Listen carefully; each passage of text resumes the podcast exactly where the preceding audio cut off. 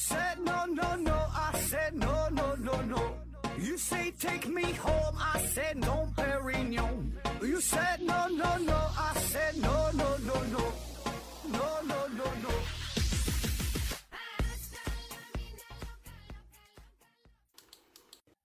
拼命探索不求果，欢迎您收听思考盒子。本节目由喜马拉雅平台独家播出。这一期呢，咱们还是回答听友的问题。First one，呃，Winterhood 的小右提问说，为什么有没有拉环的罐头啊？他就这么写的啊，为什么有没有拉环的罐头，呃，却没有呃饮料啊？说这个拉环这种包装方式是吧，在罐头上呢是比较常见的，呃，还有像什么午餐肉啊，是吧？啊，午餐肉啊。这种拉环的形式，呃，然后说饮料呢，一般都是拧的啊，但实际上呢，也有拉环的这种方式的饮料，但确实呢不太常见。嗯，我记得还有之前有朋友问说，为什么没有拉环的这种啤酒啊？呃，其实也有，哎，就是前一阵儿，呃，咱们在大连聚会嘛，我看到了黑丝啊，黑丝那那啤酒啊，它那包装挺多都是。就是那种那种拉环了啊，不用平起子，一拉这个环儿也就 OK 了。那么说，为什么这个罐头啊这样的包装它要使用拉环呢？原因呢，就是这罐头一般它这个口是比较大，你看那个鱼罐头啊，还有其他的一些什么罐头啊，它都是比较比较大，然后他就呃选择了这种拉环的方式啊。当然也有这种旋转的，用玻璃瓶旋转的，呃也有啊。但是饮对于饮料来说呢，就是相对来说用这个盖儿啊旋转的方式就比较好啊。你设计成这种拉环的方式是不是不太容易呀？就主要就是考虑成本嘛，对吧？主要就是成本的问题。就商业上，呃，很多你理解不了的问题啊，你就往这个成本上想啊，保证是省钱啊啊。如果要是不能用省钱来解释呢，那就是生产线生产线的惯性。嗯，就是说他这么做并不一定是最省钱，但是如果你想跟他对他进行改革的话，反而要花更多的钱。就是他这个流水线已经是形成了，用了很多年，你改这么一点的话，整个瓶体的设计、呃瓶子的包装等等嘛一系列的问题，就改革的成本可能会更高啊。因为说到底呢，它还是钱的事儿啊。下一个问题，呃，说作息不规律，经常晚睡，又要早起，呃，如何改过来？啊，这简单，那买个闹钟就完事儿了呗。嗯，下一个说赌球的规则是什么啊？猜输赢吗？猜进球吗？呃，能不能聊一聊？如果彩票有，如果彩票有很多种，呃，挑一个最常见的讲一下规则。啊，这个玩意儿，这个不能聊太多呀，这聊太多是不是节目就被下架了啊？说关于赌球的事儿是吧？呃，那你看哈，这前一阵儿是世界杯嘛，也非常火。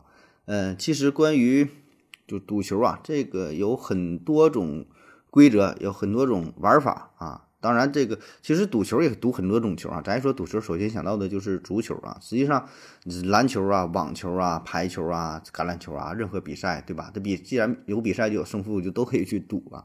那咱常见的足球呢？呃，你说这种猜胜负，对吧？这是比较常见的。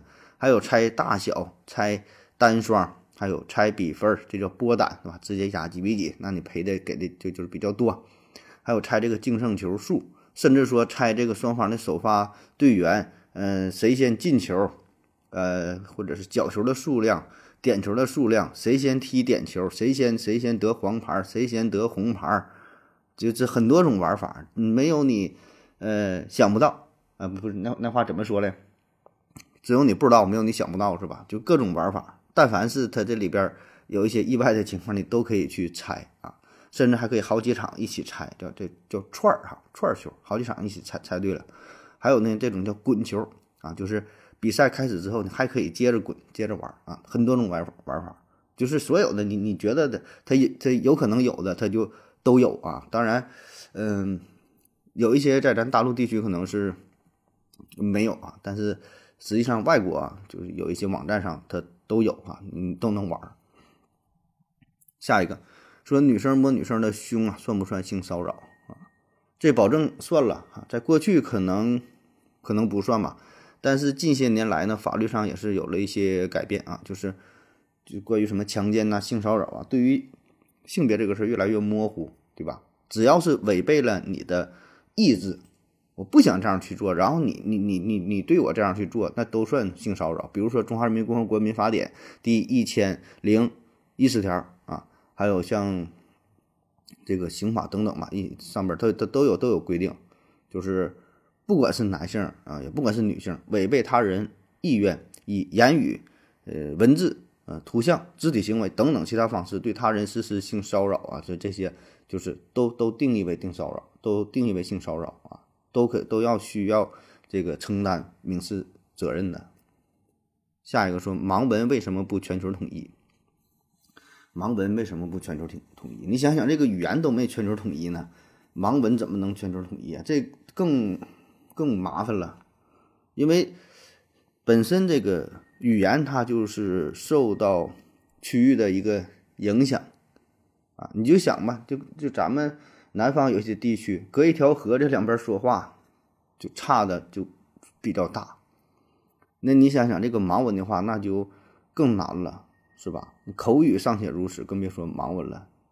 这这全世界使用的语言也不一样了，导致这种盲文就是手语也没法统一，是吧？那想法是挺好，如果统一就方便了。那实际上这个事儿非常难啊。呃，曾经还有过世界语，这咱之前也做过专题，一个眼科医生嘛，柴门霍夫，他想创立一个世界语嘛，就想大伙儿都学这个就方便嘛。那这个东西太难了，因为这里边受到一个民族。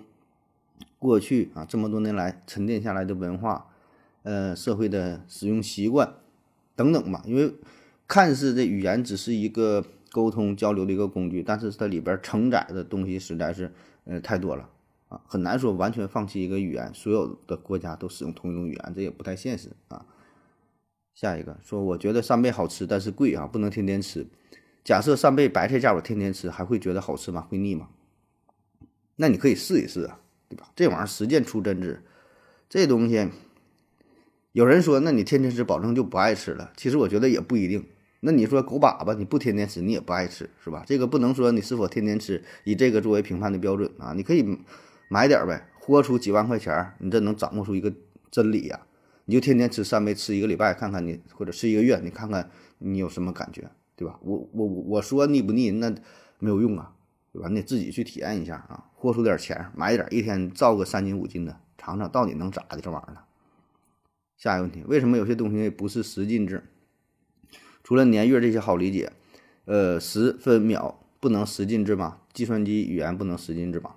啊，这你要说能不能呢？保证都能啊。使用几进制，其实对于人类的生产生活都一样啊。咱们使用十一日常生活当中常用的十进制。日常生活当中，你用八进制，你用十六进制、十二进制、二进制、一百进制都行，理论上没有任何影响啊。就是任何一个文明使用什么几进制，完全可以，对吧？这无非是一种技术方式。我们重点就是看这种技术方式是否足够方便啊。那么各个进制有各个进制的优缺点，所以呢，在不同的情景之下，我们选择了。不同的进制方式啊，有的是二进制，像这个计算机语言，对吧？有的是六十进制，有的是多少进制的啊？不一样。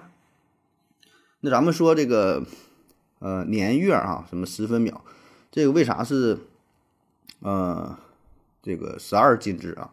我记得这个以前咱们好像是讲过，还有像那个钟这一圈啊，为什么是？这个六十六十秒是一分钟啊，六十分钟是一个小时啊。呃，对于时间的计算来说呢，你想想这个六十啊，它是二、三、四、五、六、十、十二，它是它的这些叫公倍数是吧？就是这些数是六十的因数，所以呢，它你就把它进行分份的话，它可以分成很多份儿，计算起来比较方便。如果你整一个质数，整一个质数作为一个进制单位的话，它就不太方便。所以呢，这些还是为了方便咱们的生产生活而已啊。那至于说电脑啊、计算机为什么使用二进制？同样啊，因为它这个电路，简单的说就有开和关两种状态，那对应的就是二进制当中的一和零，那么这个在物理上是比较容易实现的，运算的规则也是非常简单。当然，这种规则对于人类来说就比较繁琐啊，因为它写的数很长，是是吧？这一零一零一零一什么？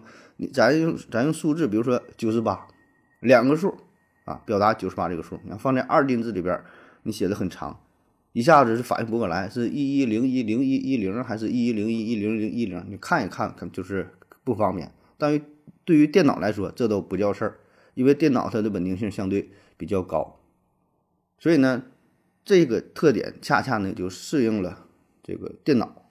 啊，就放在电脑上是比较容易实现的，呃，什么开关啊、脉冲的有无啊，哎，等等，什么正负极呀，等等，这就是两个两种状态嘛，有没有信号嘛？所以这个恰恰符合了电脑的特点。所以这些所有这些禁制其实也没有什么特殊的，没有说哪个比哪个更好啊，就是看它更加适用于呃哪种环境。下一个听友一九二六五六三八五听问说。何子你好，为什么，嗯，人呐会做梦的时候，呃，每到了关键时刻就会醒，啊，这种感觉很失落，啊，是自己身体原因吗？你是不是梦到女神了，然后要跟女女神那啥的时候，就突然醒了，是不很失落啊？这种情况，我想咱很多人都有过，反正我也有过，或者遇到什么捡钱的呀，遇到什么好吃的呀，想吃一口哈，没等吃上呢就醒了。你说关键时刻会醒啊，我觉得有两种原因。第一种呢，就是啊，咱们在这种所谓的关键时刻呀，是你的呃精力非常集中的状态，在这种情况下呢，就是你神经相对是比较兴奋的啊，这兴奋过度了你就醒了。本来你睡觉的大脑皮层啥都休息了，对吧？你太兴奋了你就醒了啊。还有一个原因呢，就是呃，因为这种特别关键的时刻是你之前没有体验过的，就是你不知道啊。一般呢，咱们所做的梦啊，都是你有过这种经历，然后呢，把这些经历呢胡乱的拼接在一起，因为你没有经历过，你不知道这个到底应该是什么样，所以你是梦不出来的，哎，就给你憋醒了啊，这也是一种情况啊。当然，如果从这个逻辑学的角度啊，就是推理来说啊，所谓的这个关键时刻，它跟其他的那些时刻都一样。恰恰是因为在这个时刻你醒来了，所以你觉得这个时刻很关键，啊，也就相当于什么呢？就是比如说你看电影了，你看了一部电影，这电影呢非常喜欢，非常精彩，全程无尿点，很好看。然后啊，某一时刻突然停电了，那么无论是在这个电影的哪个时间点停电，你都会觉得这个点。非常关键，你说，哎呀，怎么看到这么好的时候，怎么停电了呢？啊，其实不管是看到第十五分钟停电，还是看到第二十分钟停电，还是第三十分钟的时候停电，你都会有这种感觉，因为你非常享受这个过程。任何一个时间中断，你都觉得这么这么关键时刻怎么还停电了呢？啊，做梦也是这个道理，整个这个做梦的过程可能都挺美好的，是吧？你跟女神约会呢，不管是。你要亲她一口，还是要摸她一下，还是要干啥的，是吧？哪个过程都挺好，哪个过程醒了你都不开心，你都觉得挺关键。下一个，呃，汤姆森纳提问说：死亡的意义是什么？呃，我同学告诉我（括弧那场考试时间太长）（括弧完了），他说他考试的时候思考了好几次这个问题，每次啊都吓一跳。我记得我小时候也有类似的经历，何志哥帮我解释一下呗啊。呃，说这个死亡的意义是什么？是吧？一下整深刻了哈！之前咱经常讨论的是关于人生的意义，关于活着的意义啊。那么说死亡的意义是什么呢？如果简单哈，一句话省流的回答就是：呃，死亡没有意义啊。死亡能有什么意义对吧？死亡就没了，一了百了了啊，什么意义也没有啊。那如果说非要给死亡找点意义的话，那么并不是死亡它本身的意义，而是它对于生的意义，因为。生和死是相对的嘛，对吧？我们经常说要找这个生的意义，那找不到生的意义，我们就找死的意义啊，因为死代表着结束啊。当我们对于死亡这个问题进行深入思考的时候，那么就给我们带来了对于生的思考，这个就是死的它它的意义。应该说，它就像一面镜子一样，呃，不断的警醒着我们要好好的去活，对吧？怎么去热爱生活？怎么去度过自己的一生？怎么让自己的生活更加有意义啊？当然了，这活可能本身也没有意义，是吧？只不过咱把这个生和死这两个事对立起来的时候，似乎呢能让我们更加深刻的理解啊人生的意义是什么？因为你终究有一天你要去死去，那么你怎么去对待，是吧？尼采不有一句话吗？啊，对待生活不妨大胆一点，因为你终究要失去它啊。什么意思？因为终究你要死啊，对吧？因为你要死，所以你就想吧，你这辈子应该怎么活？是不是应该大胆一点？应该放手去爱啊？然后你又想到了，每个人都会死，不管是首相啊、皇帝啊，还是乞丐，还是小偷，不管是谁都会死。哎，你想到这个事儿，好像变得释然了，是吧？无所谓，是吧？买不起房无所谓啊，我的日子过得不好无所谓。你看我我死，最后他也死了啊，不管是谁。所以这个就是，当你思考死亡意义的时候，它的意义就已经出现了，这就是它的意义。你可以也可以这样去想，这个死亡呢，就是相当于 deadline，就是呃最后期限、截止日期，就是你的工作往往都有一个 deadline，是吧？最后的截止日期得到这一天。那么当你思考这个日期的时候，也会给你带来一些新的想法，对于工作的一些理解，因为这是一个节点呐。你想想，这个日子一一结束之后，哎，好像什么都没了。那么，在这个日子之前，我得怎么去做呢？是吧？怎么把握这个这个时光呢？外国有很多电影哈，是呃讨论关于就是死亡，不是死亡，应该叫什么呢？关于永生吧，关于永生，从这个角度去呃思考人生的。有一个呢叫做《时光尽头的恋人》，一个叫《这个男人来自地球》哈，一个是女的永生，一个是男的永生啊。推荐大伙去看一下，我觉得还好啊，在我心目中算是中等偏上的啊。一般我也不瞎推荐，因为就是你聊到这个事儿了，正好想起来了，呃，我觉得还行，因为他这两两个电影讲的都是就永生的事儿啊。就是不老啊，人不老，一直这样，给给他家人熬的都老了，都死了。最后这个女的的女儿都变成老太太了，比他自己外形上都老。那男的呢也是，因为他不死嘛，一直保持这个容颜，所以经常就得搬家。旁边也没有朋友，因为他一旦有了朋友，一旦有了爱人，这这么深入的交流就会暴露自己啊，但不死。然后你就想，这种生活是不是很好呢？对吧？一开始咱觉得这挺好，没有死亡，是吧？但慢慢呢，就会呃衍生出很多的问题啊。这个电影里边，我觉得讨论的挺深刻了，也会给你很多答案。咱我就不再呃不再复述了啊，你可以看一看啊。那么也可以从这个角度来思索一下啊，这个死亡到底给我们带来什么？死亡的意义到底是什么？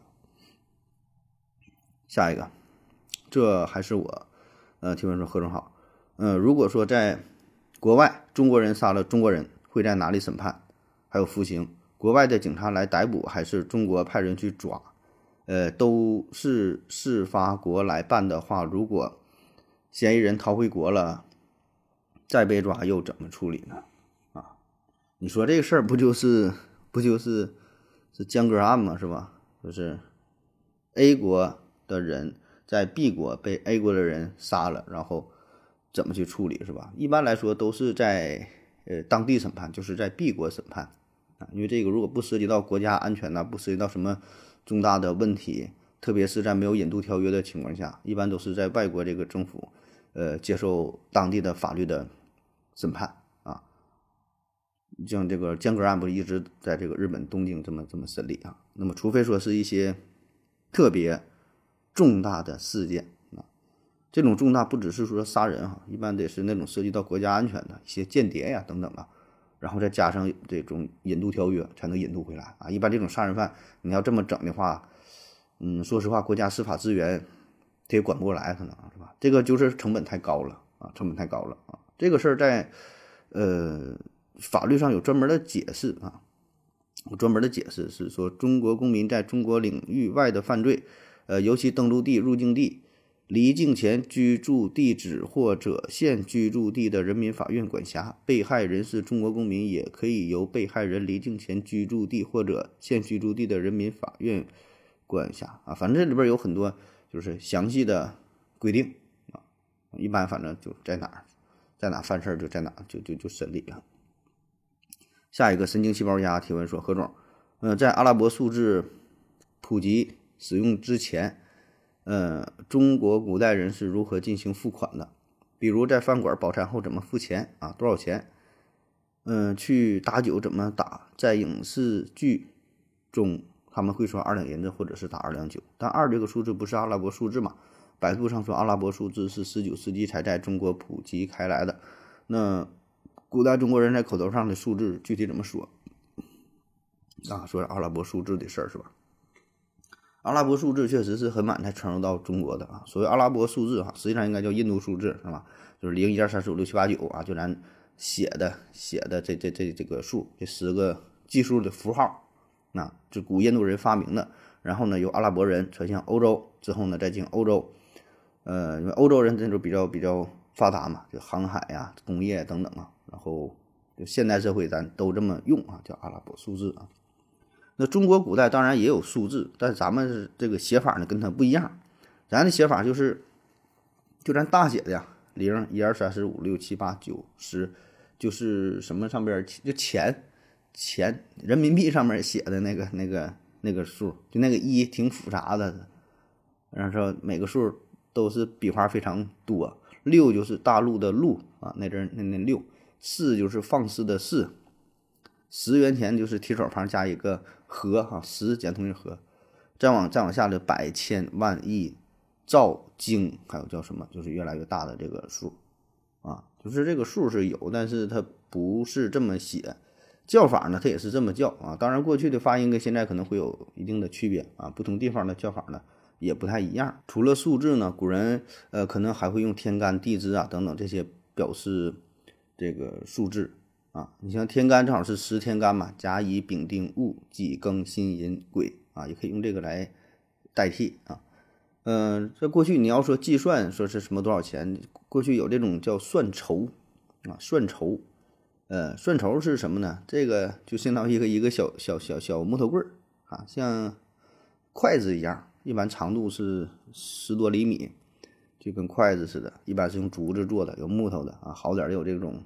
瘦骨的、象牙的啊，用它呢进行计数和计数，那两个意思。第一个是一个计数呢是记录，那是多少？比如说十五，哎，比划出十五放那会儿了，记录。另外一个计数呢是计算数字，啊，十五加五等于多少？哎，横着竖着这么一摆，啊，一般是揣兜里，掌柜的揣兜是吧？需要用的时候在炕上、在桌子上、地上摆出来几加几啊，就类似于这个算盘的功能啊，去计算。下一个，明明睡够了，但还是断断续续的睡了几分钟，然后又醒了，醒了又睡了几分钟啊！这样的浅睡眠为什么会越睡越累？而且似乎这种半睡半醒的状态中啊，可以控制做梦发生的事儿。历经这种梦的时候，可以用来解数学题嘛？啊，是睡觉有的时候睡得迷迷糊糊，越睡越累是吧？呃，这个事儿就是睡眠嘛，它分深睡眠和浅睡眠啊，深睡眠和浅睡眠。在你整个睡眠的过程当中是不断交替的，有这么一个变化啊。浅睡眠的时候有点声，别人给你盖被就醒了哈。深睡眠的时候呢，相对来说呢就睡得比较死啊。那么你说这种浅睡眠为什么会越睡越累啊？我觉得吧，就是就是你你浅睡眠的时候，你大脑呢没得到完全的休息，身上肌肉也不是完全的放松，因为你深睡眠状态才是整个身心完全放松的状态嘛。那你浅睡眠没完全放松啊？那再加上睡眠的时候常常是一个姿势，那么躺着，一个姿势躺时间长也挺累的，对吧？那就越睡越累呗，啊，肌肉没得到放松。然后说，在这种状态下，是否可以用来解数学题啊？啊，当然可以用来解数学题了，但是解的不一定对哈，你可以试一试啊。而且据说呀，真有研究说，在这种状态下是容易出现这种灵光闪现的状态，像有很多大科学家都是在这种。这个睡眠睡睡睡眠睡梦当中解解出一些一些这个一些做题呀，还有还有做一些什么实验呐，有些解不了的了。像那个凯库勒想那个苯环的结构，不就是说嘛，睡睡眠睡的时候睡睡觉想出来的。当然，这个前提不是说你就干睡觉行，那个大的前提是你得之前有过很多的研究。你得进行实验，大脑中你有一定的东西，不能干睡觉，你啥也不懂，你干睡觉能睡出来吗？我觉得也不行。还有说那个爱迪生，托马斯爱迪生，他没事呢就喜欢打盹，就这种小睡、浅睡眠，而且他睡觉的时候呢，手里还得拿一个钢球。什么意思呢？就是你睡觉睡睡睡吗？浅睡眠的状态嘛，要进入到深睡眠了，肌肉不放松了嘛，球就掉地下，咣当就醒了。一醒了，哎，一下精神了啊。那么这个时候大脑当中有什么神奇的想法，他就赶紧记录下来，然后可以解决之前思考的很多复杂的问题啊，就就是灵光一现这种动物的状态。然后有人怀疑这玩意儿到底靠不靠谱啊？有研究说还真就挺靠谱，就是，呃，不同睡眠的状态嘛，大脑的这个皮层活跃的状态也不同，有大脑脑电波什么阿尔法波、伽马波的哈，不同的波，这浅睡眠状态就挺活跃的，挺适合于这种，就是解决一些你之前思考的这些问题啊啥的，可能挺有用啊。有这有专门有这么研究，有科学家是提出的这种观点啊，可以尝试一下。下一个 K 文陈提问说。用嘴呼吸和用鼻子呼吸有什么区别？长期使用这使用其中一种呼吸方式会改变口鼻的外观肌肉骨骼吗？啊，咱正常咱们都是用鼻子呼吸呼吸啊，很少用嘴呼吸，除非是你感冒了鼻子不通气儿啊。一般来说呢，用鼻子呼吸更好，因为你鼻子里边你看鼻子里有这个毛是吧？鼻子有这个鼻毛，然后经过这个鼻腔呼吸之后，呃，空气呢会被加热，会被这个湿润润化，会被过滤。那么这个时候，这种这个这个气体进入到肺泡之后啊，更容易被肺泡所吸收、循环这么代谢。而且呢，在鼻腔呼吸的过程当中，鼻子还会释放一氧化氮啊，这也是一个血管扩张剂啊，这些都是非常有用的。进化就这么来的啊。然后说用嘴呼吸呢，也可以啊，但是气体你要通过嘴呼吸就直接进入到肺部，没有这个过滤的过程，时间长了你嘴巴也非常干。啊，有的时候咱睡觉。这种打呼噜、鼻子不通气儿的、张嘴了，这个口干舌燥的啊，严重的还会导致什么口臭啊、牙龈发炎呐等等吧。因为你这个不是干这个事儿的啊，就是可以呼吸，但它并不是专门干这个的。然后说长期使用一种呼吸方式会改变口鼻的外观肌肉骨骼嘛？你长期用鼻子呼吸没事儿啊，咱正常人不就是都这么呼吸吗？啊，但如果长期用嘴呼吸呢，嗯，有可能会有影响。有只是有可能啊，这在医学上呢叫做腺样体面容。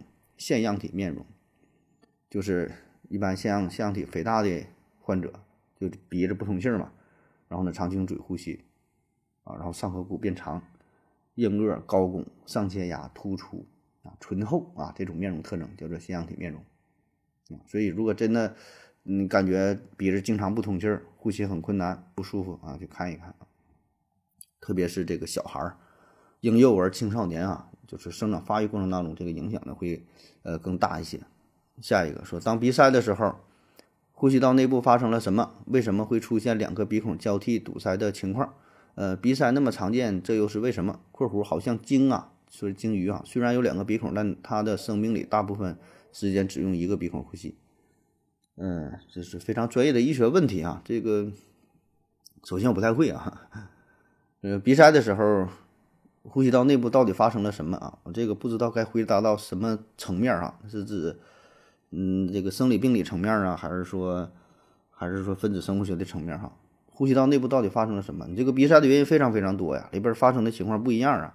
鼻塞像你这个鼻炎呐、鼻窦炎呐、鼻息肉啊、鼻中隔偏曲啊，或者是鼻腔鼻窦内的肿瘤啊、腺样体肥大呀，这些原因都会导致你鼻塞啊。那么不同的原因，呼吸道内部发生的情况完全不同。啊，每一个展开说呢，又分为不同的情况啊，所以这个专业性比比较强，就我就不爱介绍这种问题了。你你要有兴趣，你自己看那个医学相关书籍。然后说为什么两个鼻孔交替堵塞啊？我觉得这只是你注意到了交替堵塞的情况哈，并不一定有规律。说左鼻孔堵五分钟，然后堵右右鼻孔，然后又五分钟左，右五分钟右，我觉得不会有这种规律。多半呢是只是因为它其中一个堵了，过一会儿这个不堵了，另外那个堵了。因为什么呢？从概率学的角度来说，两个鼻孔都堵的概率一定要低于堵一个鼻孔的概率，对吧？换句话说，这问题可以问：为什么我这个四个车的车轮子总是其中某一个车轮子扎眼儿了？因为扎眼这个几率本身就挺低的，两个轮子同时扎眼的几率更低，或者说你家。这个电梯啊，有两个电梯，那为什么只是其中一个电梯不好使呢？对吧？因为它也可能两个都不好使，但是两个都不好使，这个几率比较低啊，所以一般是一个不好使，修好了过一阵儿，另外一个又坏了啊。我觉得还是这个就是这个概率的问题啊。嗯，在医学上，医学上我不知道有什么相关解释没啊？就是左右来回交替着出现啊。然后说鲸鱼说两个鼻孔只用一个鼻孔呼吸，这我我还真就不太知道哈。我查了一下，呃，我说鲸鱼嘛，它是两种，一个是叫须鲸，一个叫做齿鲸啊。须鲸的话呢是保留了两个呼吸孔，就你说两个鼻孔，然后齿鲸呢是只有一个呼吸孔，你是不是说的这个事儿啊？啊，就是一个鼻孔两个鼻孔的事儿啊。下一个说为什么好多人睡醒之后会习惯性的伸懒腰啊？不只是人，一些猫科动物、犬科动物也会伸懒腰，好像在拉伸自己的身体。睡睡醒之后伸懒腰，这就累呗。你想想，你睡觉啊，长期维持一种一种状态，那多难受啊！抻抻懒腰，活动活动筋骨，放松放松肌肉，放松放松骨骼呗，啊，非常正常的现象啊。而且往往在伸懒腰的过程当中，还会伴发着另外一个动作，就是深呼吸，是吧？深呼吸，大口喘气儿。那么这样呢，对于你整个这个胸腔、心肺呀等等啊，也是一种锻炼，充分的活动啊，同时也能给大脑提供更多的氧气。下一个 K 文晨提问说：为什么世界各民族传统音乐当中使用五声音阶的传统音乐比七声音阶的年代更古老、更多元？是什么客观的因素让各民族在这一方面出现了相似的文化现象？这我觉得还是得先问是不是在问为什么？说这个五声音阶的传统音乐比七声音阶的年代更古老？呃，所谓的五音音阶啊，这从广义上来说。任何使用五个音的音节都叫做五音音节，对吧？任何七使用七个音的音节都叫做七声音节啊。当然，咱们一般说的这个五声音节，就是咱常说叫五音不全嘛。啊，就是咱过去使用的叫宫商角徵羽啊，就是一二三五六里边没有四和七啊，加上四和七呢，这就是七音音节，哆来咪发嗦拉西啊。就是在五音音节的基础上，呃，宫商角徵羽加上了变宫，加上了。呃，变子啊，这两个音就是四和七啊，变成了这个七声音节啊。当然，如果说从时间上来看吧啊，呃，咱中国啊，这个一般来说呢，这个五音啊是这个这个字儿哈，这个记记录最早呢，呃，五音呢是出现在叫。孟子离楼啊，孟啊孟子离楼上啊，这里的不以六律不能正五音啊。然后五声的说法呢，这个词呢最早是出现在《周礼·春官》当中，说皆闻之以五声，宫商角徵羽。然后关于这个这个七音啊，就是七声音阶的记载呢，呃，有人认为呢是源于商代早期啊，商代早期，然后说它呢是诞生诞生于。呃，五声的基础之上，然后也是出土了一些古老的乐器啊。当然，这个古老的乐器，这个声就很多了，有四声的、五声的、六声的、七声的、八声的等等也都有啊。然后也有说法说说这种这种七音音阶是来源于西方啊。当然，这里边的这个问题啊，涉及的方面就非常多啊，而且各个国家都会有自己的。音阶，而且过去使用的音阶跟现在也是，我觉得并不一定完全相同啊。它里边又有什么十二平均律啊，又有什么什么律了？讲完也忘了啊。之前说的关于这个音乐啊，有什么什么各种定音的方法嘛，就是给它砍下三分之一，然后再什么加上三分之二啊，各种这个这个方法啊。所以你说哪个更早吧？我觉得倒不一定啊。如果你偏说这个五声比七声早的话，我觉得也有可能啊。原因很简单，就是五比七小啊。最开始诞生的东西，保证数是比较小的，然后不断的往上丰富。最开始可能就是一个人、两个人啊，然后呢出现了第三个人、四个人，一点点往上添加的。我觉得仅此而已啊，没有那么复杂的原因。那么至于说第二个问题是什么客观因素让各个民族在这一方面出现了相似的文化？现象啊，我觉得这不只是音乐啊，包括绘画，包括诗歌，包括就是其他文艺文艺形式哈，各个民族啊都是相通的啊，就是在文艺文文化上的追求，在艺术上的追求，很多东西是相通的，是一致的。你看，咱这就现在吧，有很多好的这个歌曲啊，这个旋律或者电影，外国人喜欢，就是比如说是欧美地区的。哎，一下就火遍全球。咱一听一遍也很好听，就这个旋律，这好听的曲儿啊，不用反复听，听一遍你就觉得这个歌确实挺好听。而咱中国咱有一些曲子，也会传到外国，外国人一听，哎，也挺喜欢的，是吧？或者一一幅绘画也是如此，一看确实挺好看啊。很多这个艺术作品它都是相通的。那这个是为什么呢？我觉得这个就是咱们人类呀，在最基本的生存呐，在思维呀等等啊，就是最基本的这些这个层面呢，也是相通的。最简单的，咱们都要吃饭，对吧？都得吃饭，都得交配，都得繁育，是吧？都得吃，都得穿，都得住。然后我们看到的这个宇宙，我们看到这个大自然，看到的天空，看到的海洋，看到的大地。这些也都是一样的，然后过去呢，看到一些解释不了的现象，呃，刮风下雨雷电，对吧？都会出现一种崇拜。然后呢，面对一些问题的时候，关于死亡的思考，关于人与自然关系的思考，关于人与宇宙的这些思考，都会融入到艺术创作过程当中。为什么会有艺术？啊，就是思考嘛，就是我们对于呃。人类自我以及对于宇宙的这种思考、这种沉淀，然后呢，通过各种形式来表现出来。你干思想、干思索没有用啊，干思索是你大脑当中的一种想法，你得给它表现出来。用什么表现？唱歌的方式、绘画的方式、雕塑的方式、文字创作等等。那表现出来的东西，一定是和谐的，一定是美的，对吧？也就是它产生的这个根本、这个原因都是一样的，都是源于人类自我，都是源于宇宙。那么最终展现出来、呈现出来的东西，必然它也是相同的啊。当然里边可能在细枝末节上有一些不同，但是呢不重要，大方面上它保证是一致的，咱都是来源于来自于这个星球上，对吧？都得吃喝拉撒，都得这么过，这不就一样吗？下一个问题，嗯，龙大帅提问说：何止何止？如果中了新冠呢？现在市面上普通的感冒药，比如说。啊，什么什么什么什么什么什么什么什么什么能吃吗？啊，啊，什么什么感冒灵啊，什么什么文安片什么什么清瘟，什么什么露哈，什么什么糖浆。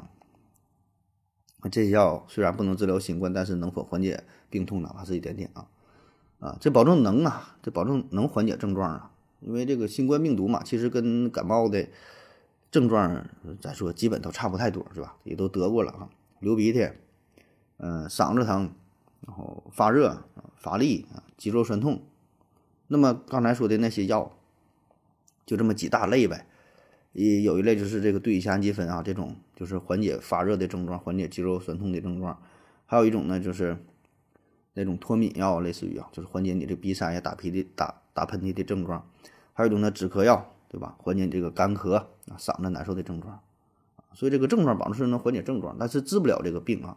就你现在这些药，感冒药它全都治治不了感冒，所有的感冒药它都是缓解症状的。因为感冒一般都是，呃，病毒居多哈，少数的如果是细菌引起的，那么可以用一些抗生素啊。如果是病毒引起的，没有什么好的药能够治疗这个病毒啊，就是缓解这个症状，然后等这个病毒自己散去了啊，自己消失了啊，就是不难受嘛，吃完不难受嘛，就得靠这个身体自身的免疫力啊，把这跟这个病毒战斗啊，你打不了这个病毒啊，嗯，但是可以缓解症状。最后一个问题，嗯，小右提问说，呃，翻译歌词或者是演讲啊，信达雅中的达雅重要吗？信达雅，这个感觉以前也问过啊，但是以不同的形式问的啊。信达雅，这就讲翻译嘛，讲究是啥？信达雅，这个是呃严复提出来的啊，严复。所谓信达雅这三个字，信呢就是最基本的要求，就是准确。啊，不能有悖于原文啊！译文要精准，不偏移，不遗漏，不随意增，也不随意减。人家说的是啥就是啥，这是一个最基本的要求，叫信。答呢，就是在信的基础上啊，要不拘泥于原文的形式啊，因为各种呃语言的表达不一样，对吧？就咱们说啊，我吃饭，可能在有一些语言当中呢，表达的是这个饭呢被我吃了啊，或者是。就是什么主谓宾的这个结构呢是不一样的啊，这个各个语言呢是不一样的，所以你不能严格的按照原文的形式一字儿一字儿的翻译过来，对吧？你得把它翻译成符合自己语言习惯的形式，译文呢要通顺，这就答雅。那这个我觉得啊，这就是一个更高的追求了，就是翻译的时候呢，呃，选用的词体呢要得体，追求文章本身的这种这种古雅、这种简明啊、这种优雅。就是，呃，同样这么一段话，啊。那你在不同的场合，婚礼的场合、葬礼的场合、严肃的场合、幽默的场合，同样一段话，你有不同的翻译形式，对吧？都能做到信，就说的都是同一个事儿，但是这个话怎么去说，对吧？你得符合整体的语境，这个叫雅啊。雅并不并并不是说非常，呃，高雅那个雅，我觉得是适合整个场景，适合说话人的身份，适合听者的身份。你书面语怎么怎么翻译，口语怎么去表达，这些都是要考虑的，叫信达雅啊，这么三条啊。嗯，那么说是否在翻译过程当中是否注重达和雅？我觉得这个太重要了啊。你必然要重视。那么这个信呢，我觉得只是最最基本的追求，最最基础的啊，或者说是入门级的啊。这个你达到这一点，绝对当不了一个好的翻译家。你看啊，嗯，我就做这个科普节目嘛，算是科普啊，经常要查阅一些外国的一些作品，因为咱说实话，中国这方面做的可能不是特别好。然后呢，看一些书啊。就是老外写的书翻译成中文之后，有点晦涩难懂啊！我就一直反思是不是自己水平不行啊？后来一看，呃，确实水平不行啊，确实是翻译的水平有一些做的不是特别到位啊。所以现在我干脆直接看原文的了啊，不管是日语的、德语的、法语的啊，啊，然后看不懂啊，就是这个翻译啊，真是不同的人翻译的这个版本差的太多了。咱们现在看那些外国名著也是，它不是一个人翻译的。不同年代有过很多不同的翻译家，翻译出来的这个作品呢是完全不一样的。你就你能体验出怎么说呢？用词啊，整体的这个风格啊，整体的感觉呀，完全不同。然后你会有一个评判，就是谁翻译的可能会更好一点，起码说是更符合你的这个这种这种感受啊，你读起来就是非常舒服啊。咱就不说那种长篇大套的了，咱就说说比较简单的，咱拿一个词儿翻译，比如说这个 engine 啊，是这么读吗？engine 就是引擎啊，引擎啊。你看这个词儿呢，既是音译，也有意义。我觉得这个就是做到了信达雅啊。engine 你要如果说是成发翻译成发动机呢，也行，对吧？这就是意义啊，达到了信啊。那你说引擎多好啊，引嘛，牵拉嘛，拽嘛，是吗？擎嘛，举起来。引擎是吧？就是非常传神，表达了这个东西它有一个工作的状态，给你带来动力，是吧？如果要是让我翻译成，如果你要干追求这个呃信，那就是说翻译成发动机，传达到传达出这个意思了。如果纯音译的话呢，那你就是让我翻译成是摁劲儿啊，摁劲儿是吧？摁劲儿，你说也行，也也可以，也不是没人说你不行，对吧？但就是一个职业。呃，就是一个音译，没有引擎这么传神。再比如说啊，咱经常听的一句话，叫“不负如来不负卿”，是吧？都知道这个是呃仓央嘉措写的啊，但实际上呢，这仓央嘉措他写的是原版是藏文，他写的不是汉语。然后呢，原来这一段话呢是翻译的是。呃，若要随比女比女的心意啊，今生与佛法的缘分断绝了；若要往空寂的山岭间去云游，就把比女的心愿违背了。这个就是原版的藏文直译过来，直译过来翻译成汉语是这个意思。哎，然后呢，又有人翻译了这么一个版本。若虑多情损繁行，入山又恐别倾城。世间安得双全法？不负如来不负卿。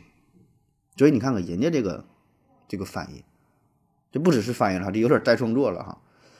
就是在完全保留了原文意思的基础上，做到了达和雅啊。特别这句“不负如来不负卿”啊，神句儿，这是好的翻译。还有像呃千山。鸟飞绝，万径人踪灭，那这咱经典的古诗是吧？翻译成外语翻译成啥呢？From hill to hill, no bird in flight. From pass to pass, no man in sight. 我我我这说完不知道你听没听懂啊？就从一个山头到另外一个山头哈，没有鸟的这个在飞啊，然后从从从这个小道到那个小道，P A T H pass pass 吧，就是小径小道嘛。no man inside 啊，没有人影。你看这个还非常对仗，然后呢还押韵，我觉得这就是就挺好的翻译啊。还有像就是一个词儿的翻译，盖世太保啊，原文那叫什么？盖世盖世太保啊，盖世盖世盖世太保。你看这也是信达雅是吧？盖世太保就把那个这个状态哈，然后这个身份就全表达出来了。还有像这个乌托邦，乌托乌托乌托邦。是吧？是怎么读啊？反正你看就差不多，音也差不多，然后这个意思呢也表达出来了。我觉得这些都是比较好的翻译。所以你说这个信达雅它重不重要？它当然是重要的啊，因为这个语言的交流就是咱们自己呀用同一种语言进行交流的时候，很多表达的并不是这语言本身，并不是字面意思，对吧？咱说的话很多都是废话，很多都是言外之意啊，很多都需要你自己去揣测啊。其实我们真正去表达的这些话，如果捞干的说啊，只注重信，就是纯靠表达真正的这个意思，每天我觉得百分之八十的话，百分之九十话都不用说，百分之十这个话就足够了。就什么东西给你拿着啊，就完事儿了啊，不用说这个。哎，赵局长啊，这是过年了，我过来看看你啊，给你拿点什么东西啊？这个对你什么身体挺好的，感谢你这一年来对我的什么照顾啊？什么怎么怎么的？你不用这么说啊。如果只是信的话，就是你有俩意思是局长给你啊，就完事儿了啊，给你送的礼。所以它里边这个意思是非常复杂的啊。一段话传递的信息往往要大于这个语言本身，这里边就需要有信，需要有答啊，也需要有雅，是吧？你想想，你跟你女朋友。刚刚相处的时候，你给你领导这个发信息的时候，是不是连这个标点符号都得去斟酌一番？哎，那更别说作为文学作品的翻译啊，这里边确实要求非常非常多啊，这一个很大的学问啊。那好了，感谢您各位的收听，谢谢大家，再见。感谢您的聆听。如果您也想提问的话，请在喜马拉雅平台搜索“西西弗斯 FM”，在最新一期的节目下方留言即可。欢迎您的参与，我在这里等你哦。